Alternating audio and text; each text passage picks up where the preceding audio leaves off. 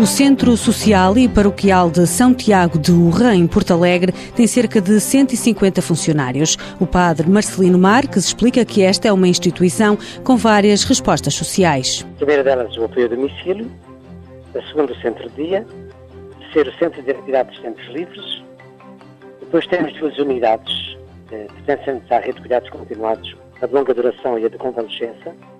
Além disso, fornecemos as refeições às escolas do primeiro ciclo de pré-escolar desta freguesia de Turra e também confeccionamos refeições para outras instituições. O IFP sempre foi um parceiro desta instituição no que diz respeito aos recursos humanos. Através do Programa Ocupacional de Carenciados, chamado POC, depois de alugar ao Programa de Contrato de Emprego e Inserção Mais, através deste programa temos 12 funcionários, 12 colaboradores.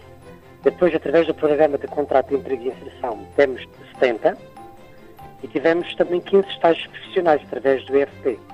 E também já tivemos um ou outro através do programa Reativar.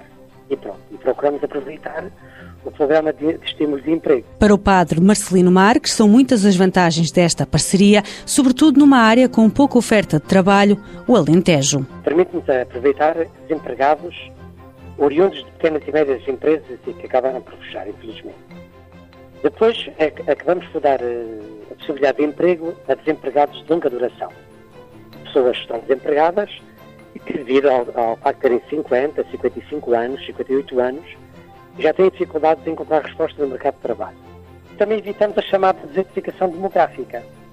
Eu estou em crer que se a nossa instituição não existisse, muitos dos nossos colaboradores teriam dificuldade em encontrar resposta no atual mercado de trabalho. O Centro Social e Paroquial de Santiago de Urra começou com quatro funcionários em 1999 e hoje são 150.